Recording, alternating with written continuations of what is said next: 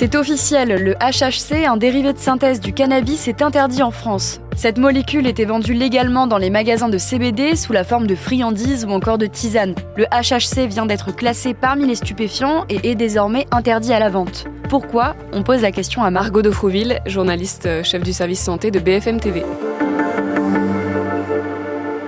Le HHC, c'est de l'hexahydrocannabinol, c'est un dérivé euh, semi-synthétique du cannabis. La molécule en fait a été découverte dans les années 40 par un scientifique américain et en France, on le trouvait euh, en vente libre depuis euh, plus d'un an sous forme de bonbons, de fleurs, de résine, d'huile et même de liquide pour cigarettes électroniques. Et quels sont ses effets? Est-ce que c'est dangereux pour la santé? Le HHC provoque des effets psychotropes qui sont en fait proches de ceux du cannabis et des produits à base de THC, donc on a une sensation de relaxation, de détente, une perte de contrôle, un, apaisement psychologique, un soulagement de la douleur, une sensation de légèreté, sauf qu'en fait, l'agence du médicament rappelle qu'il n'est pas sans risque et qu'en France, au moins une trentaine de cas sont passés par euh, les urgences après absorption de HHC. C'est ce qui a été recensé par le réseau d'addictovigilance et en réalité, ça doit être bien plus parce que là, on parle que des cas déclarés. L'agence du médicament évoque un risque de tremblement, de vomissement, d'anxiété, de bad trip, de confusion mentale, de malaise, de tachycardie, de douleur thoracique, dont l'intensité va varier en fonction de la teneur en HHC, qui n'est pas toujours euh, précisée euh, ou exacte. Et à long terme, l'utilisation de ces produits expose à un risque de dépendance, comme avec le cannabis. Une partie des consommateurs l'utilisent justement pour se sevrer du cannabis, mais est-ce qu'il existe d'autres alternatives? Le souci, c'est que le HHC expose aussi à un risque de dépendance avec un sentiment de manque en cas de sevrage. Donc le mieux en cas de difficulté, quand on veut contrôler, euh, voire arrêter sa consommation, c'est d'aller voir un médecin, soit en ville, soit dans une structure spécialisée dans la prise en charge des addictions. Il y a quelque chose qui s'appelle la consultation jeune consommateur qui existe.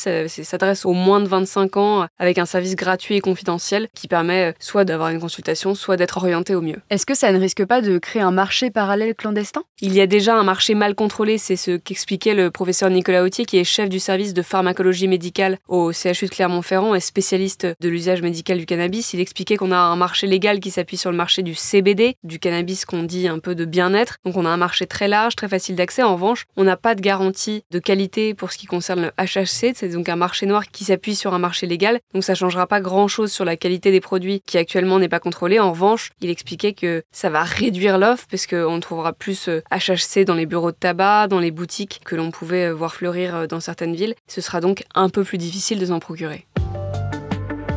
Merci d'avoir écouté ce nouvel épisode de la Question Info. Tous les jours, une nouvelle question et de nouvelles réponses. Vous pouvez retrouver ce podcast sur toutes les plateformes d'écoute, sur le site et l'application BFM TV. À bientôt!